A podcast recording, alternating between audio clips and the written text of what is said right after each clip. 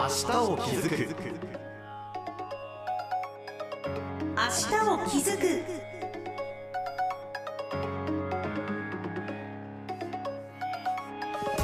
こんにちは。HBC アナウンサーの森優香です。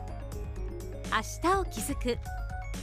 この番組は私たちが暮らす社会や地域の課題に気づく。そして新しい未来を築く。2つの気づくをテーマにお送りしていきます。毎回さまざまな分野で明日を築く活動をしている方をお迎えしているこの番組。今日は三見電機株式会社取締役常務執行役員半導体事業部長兼千歳事業所長矢野浩二さんにお話をお伺いします。矢野さんよろしくお願いします。よろしくお願いします。矢野さんもう今新聞を見てても半導体っていう文字は毎日必ず載っていますよね。そうですねはい。もうそのぐらい注目を集めている事業だとは思うんですけれどもちょっと私も詳しくないと言いますか分かっていない部分があると思いますので今日はいろいろと教えてください。はいこちらこそよろしくお願いします。えまず矢野さんが在籍していらっしゃいます三菱電機株式会社東京都多摩市に本社を置く総合電子部品メーカーでで千歳事業所は1983年今から40年前に創業を開始したと伺っております。まずはその三菱電機株式会社について教えてください。はいあの三菱電機はミネベア三菱グループの総合電子部品メーカーでございまして、はい。スマートフォンとかあとゲーム機まあ、そういったその情報機器からあと自動車とかですね医療機器、まあ、こういう幅広い分野で使用されます電子部品を通じまして社会の問題解決に貢献している企業ということでございます。今お話伺ったスマートフォンも自動車も私たちの生活には欠かせないものですからね。つまり私たちの暮らしを電子部品というものを通じて支えてくださっている会社っていうことですよね、はい。そういう中で矢野さんが事業所長を務めていらっしゃいます千歳事業所どんな事業を展開してるんですか？はい、あの千歳事業所ではですねアナログ半導体パワー半導体と言われます。半導体のお設計から開発あと製造こちらの方を行っております、はい。えー製造に関しましては前工程と言われております。工程を行っておりまして半導体のお回路おそのものを製造します。北海道では唯一の工場だと思います。半導体という言葉が出てきたんですけれどもあの私もなんとなくその半導体というと電子機器の頭脳とかってよく言われますよね。でその半導体っていう言葉自体はよく耳にするんですけれども正直どういうものかっていうのをあんまりよく分かっていないんですよね。改めて半導体っていうのはどういうものか教えてもらえますか？なかなか難しい質問なんですけれども、はい半導体というのはですね本来は物質を指すう言葉でございます、うん。えー例えばトランジスタやダイオードなどの、まあ、電子部品を集積させた集積回路あとはいわゆる IC のことを総称しまして今ではですね半導体というのが一般的になっていると思います。うん。ですので、えー簡単に言いますと IC などの電子部品を考えていただければまあ良いかというふうに思います。はいえー今ですとですね電気を使うあらゆるう機械にですね何らかの形で半導体が使われていると実はとても身近な製品というふうに考えていただければと思います。うん。例えばですねはい。当社で製造しておりますリチウムイオン電池の保護用の IC これはですね全世界でのシェアでいうとはい約80%のシェアをお持っておるというようなものでございまして、えー皆さんのあのスマートフォンにもはい。当社のですねその保護 IC が実はこっそりと隠れているということになろうかと思います。じゃあ私が毎日使っているスマートフォンにもはい。隠れてますか、隠れてますねお世話になってます ありがとうございます。はい。あの今実物サンプルなんですかねはい。実物をスタジオに持ってきていただいてましてちょっとコンコンってやっても大丈夫ですか？はい大丈夫ですはいスタジオに持ってきていただいてますでガラスケースのようなものに入っていましてで本当に私の手のひらよりも小さいぐらい手鏡のようなものシートみたいなものが2つサンプルガラスケースの中に入ってるんですけれどもこれは何でしょうか矢野さん？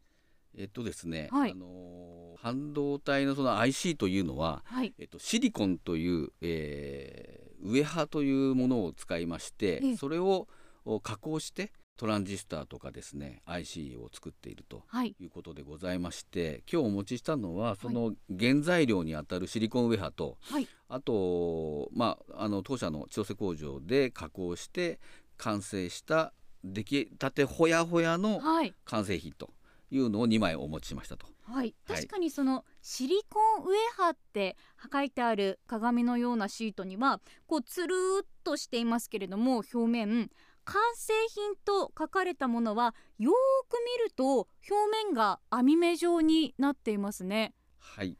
そのあの加工にすごく微細な、はい。その加工技術が必要でして、ええ。実はその中にはその1枚のウエハの中には2万個ぐらいの、えー IC が潜んでいると。それを一個一個切り出してはい皆さんのスマートフォンの中に入れてはい。安全のためにいつも朝から晩まであの監視していると。そういう IC でございます。え。え本当に私の手のひらよりも小さいくらいのサイズのシートなんですけどそこに2万個の2万個ですね。IC が入ってるんですか、はいでそれを一つ一つ切り離してでスマートフォンの中に搭載している。はい。もうちょっとだけ詳しく聞きたいんですけれども、はい。この IC をスマートフォンに搭載してリチウムイオン電池を保護するっておっしゃっていました。そのリチウムイオン電池の保護っていうのはどういう役割をしてくれるんですか？はい、あのーリチウムイオン電池はですね非常にあのー便利なんですけども危険な面も持ってまして、えっと例えば充電しすぎたり放電しすぎたりすると,、えっと膨れてきたりですね熱を持ったり、えーまあ、爆発もすることもありますと。まあその辺の安全に充電する安全に放電するというものをあの半導体で監視していて危ない時はもうシャットダウンするとか、はい、まあ、そういう役目をおしています。えー大きさでいうとだってもう数ミリとか数ミリないですね。ですか？もっと小さいですか？0.7かけ今日お持ちしてるのは0.7ミリかけ1.2ミリですね。はい、チップサイズははい。そんなに小さいチップがそんなにすごい働きをしているんですか？そうなんですよ。実は。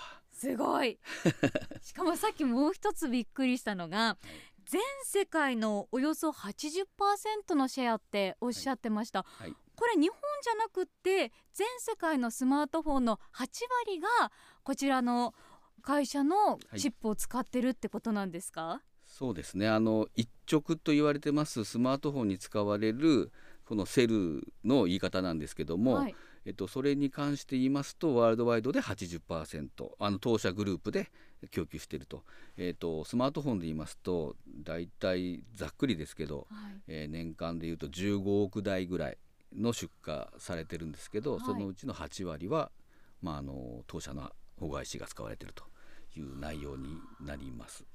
だから12億台ぐらいですかねうわー12億個ぐらい売ってるということなんですね。だからあれですよね世界的なスーパースターとかそれこそメッシとかそうですね。そういう人たちともこっそり隠れているんだけれども すごくあのーメジャーなやつが、ね。はい、日本の書店でものを作ってますと。ね。はい、すごいうことですよね。えーじゃあそうなってくると三菱電機では半導体はどのぐらいの量のものを作ってるんですか？えーとですね月にそうですねざっくりこれもあの上がったり下がったりいろいろありますので、うん。えー月に2億個ぐらい それが1年ですと 20, 20億とか24億個ぐらいの、まあ保護 IC 以外もいろんな半導体を作ってますと、うん。まあ、そういうふうにご理解いただければよろしいかと思います。でもそれだけたくさん作ってるってことはそれだけまず需要があって、はいそしてたくさんの人たちの暮らしを支えてくださっているっていはいうことですもんね。そうです。すごい産業だと思います。で先ほどもちょっとお話をさせていただいたんですが半導体っていう言葉本当に最近よく耳にします。なんで今こんなにはい。半導体って注目を集めてるんですか？えっとですね、はい。これはあのまあ国として日本として考えていただいた場合に、えー例えばそのスマートフォンが作れなくなっちゃうとか、はい。車が作れなくなっちゃうとか、まあ、半導体がいいろんなところに使われていてそれをそのなんだろうな誰かがあの輸出しなかったり輸入しなかったりすることによって、物が作れなくなってしまうというような環境になってますと。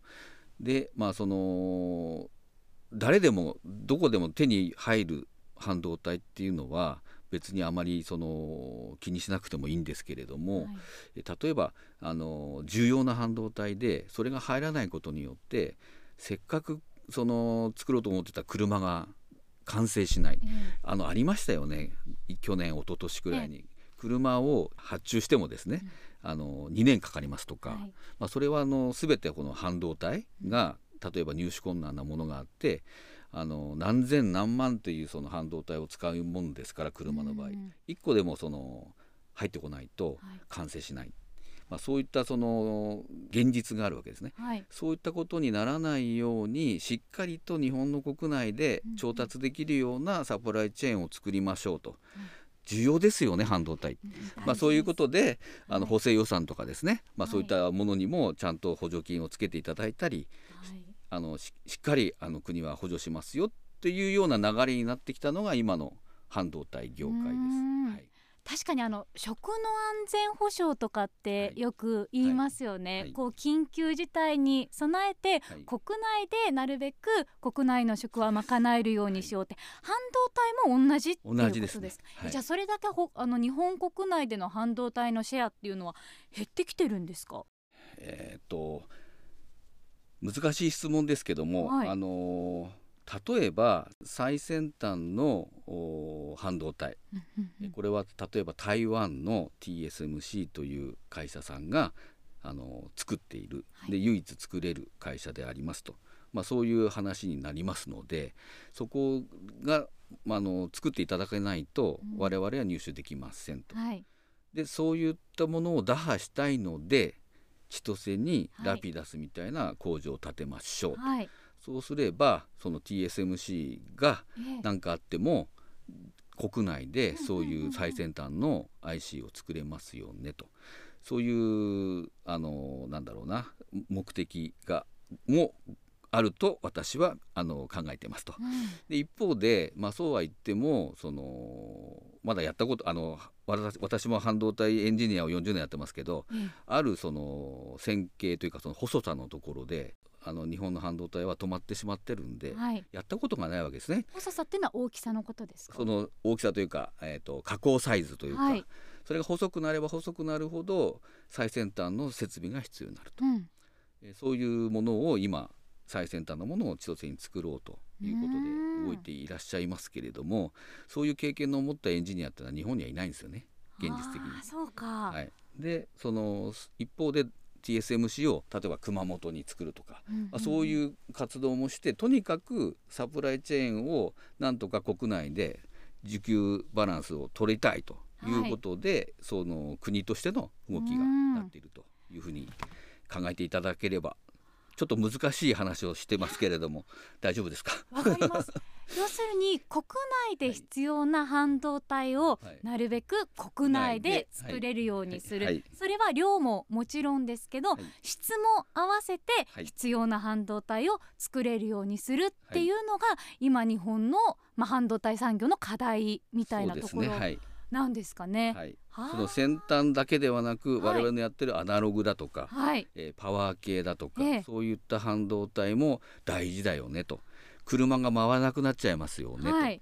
えー何とかしましょうねうん。っていうのは、その日本全体の今の流れですね。でさっきそのラピダスっていう言葉も出ました、あのー今その千歳にラピダスの半導体工場の建設で注目されていますけれども、その三菱電機では40年前に千歳に拠点を置いていらっしゃいますよね、はい。その北海道千歳に半導体の工場を置くメリットっていうのはどんなことがあるんですか？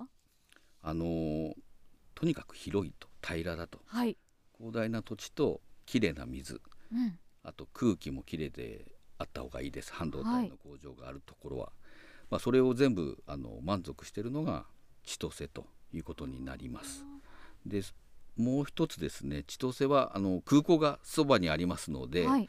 あの輸送が非常にあの15分ぐらいであの飛行機でですねはい。どこにでも飛んでいけると、まあ、これもあのあの重要なあのポイントかと思います。さらにですね、あと千歳というのはですね寒いです。寒いですねはい、あの縛れます、はいえーマイナス20度になる時もあります。はいでも半導体工場にとってみると非常にあのポジティブです。おお、え、寒いのがいいんですか？半導体工場にとって。はい。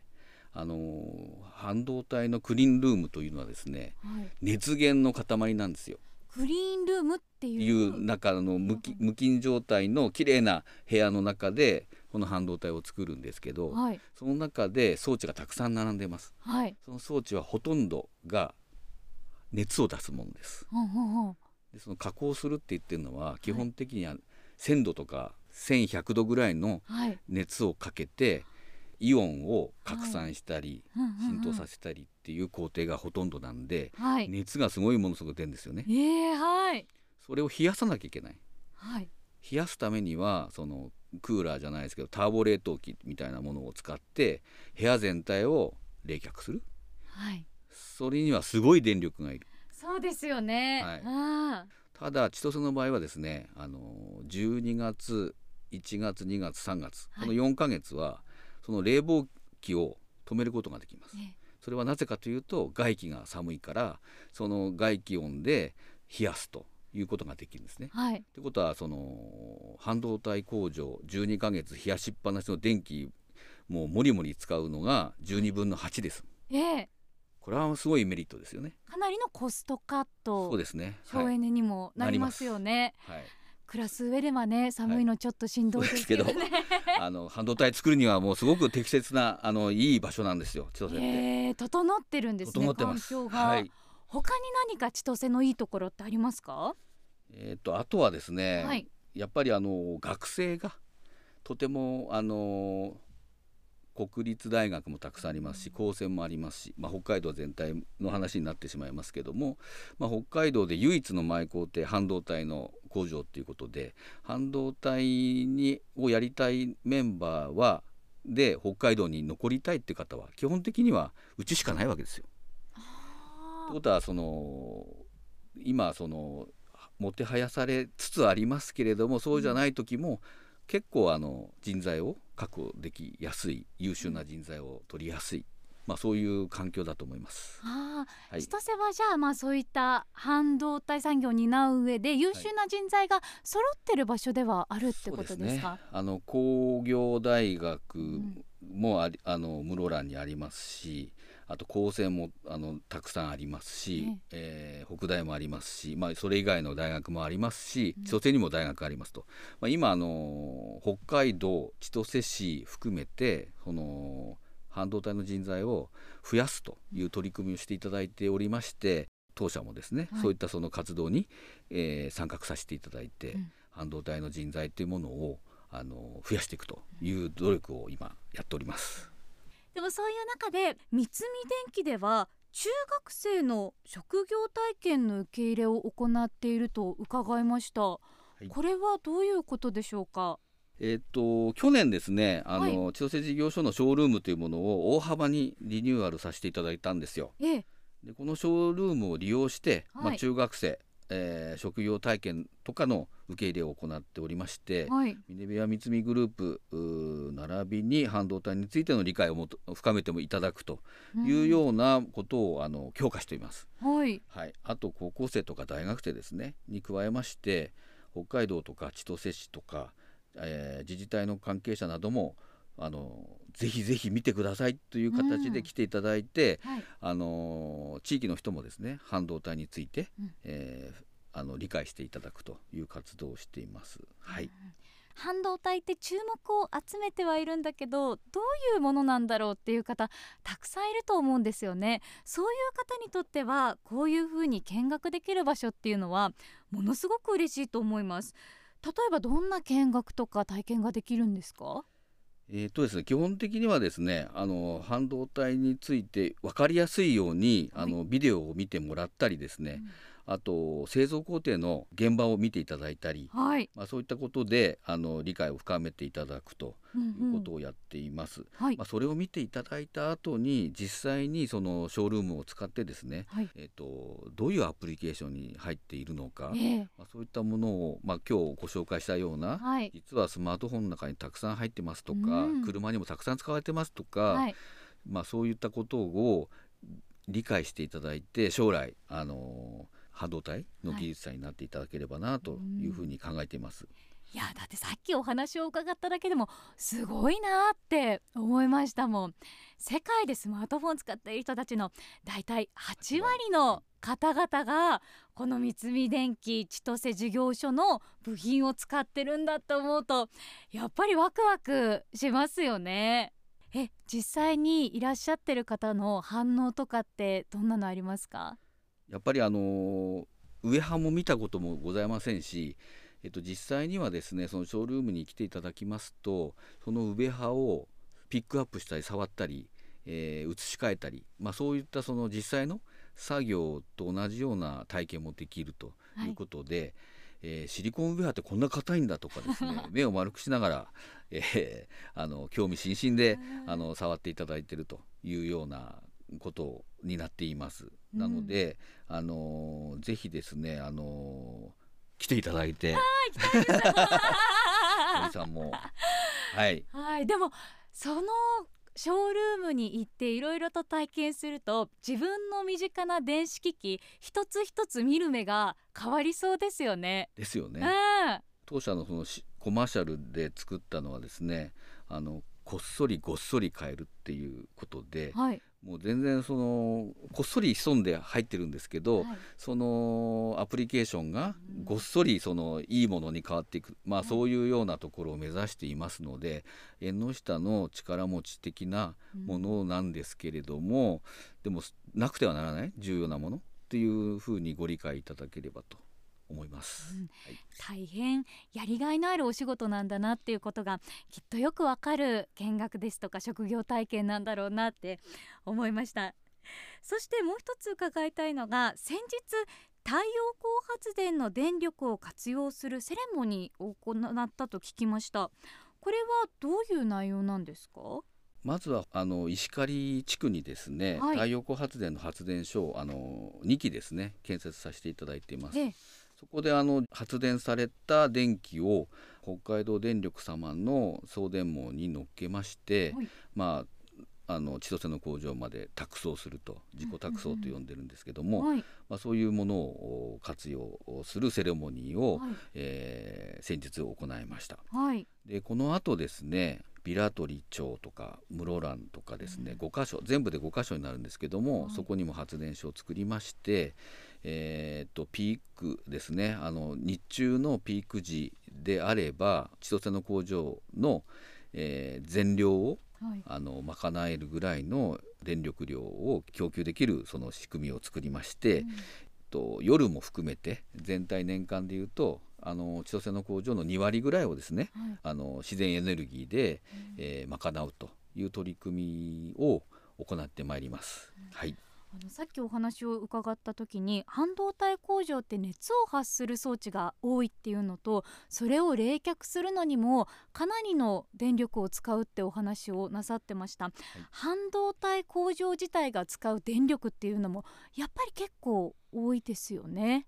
すごいあの多いんです。はい、電力をたくさん使って、うん。あのエネルギーを使いますので少しでもですねあの環境にいいようなそういう自然エネルギーゼロカーボンに向けてなんとかしたいということでこのようなあの太陽光発電の利用ということを進めております。うん今 SDGs っていうふうに言われているように持続可能それこそ企業も長く続けていくためには地球環境に配慮するっていうこともすごく大事ですよね。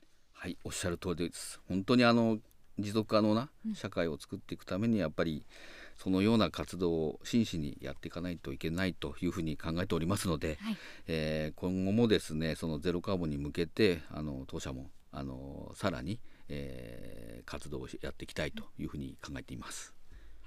では最後になりますが矢野さん三菱電機株式会社北海道を拠点とする半導体の会社として今後どんなビジョンで進んでいくのか意気込みを教えてください。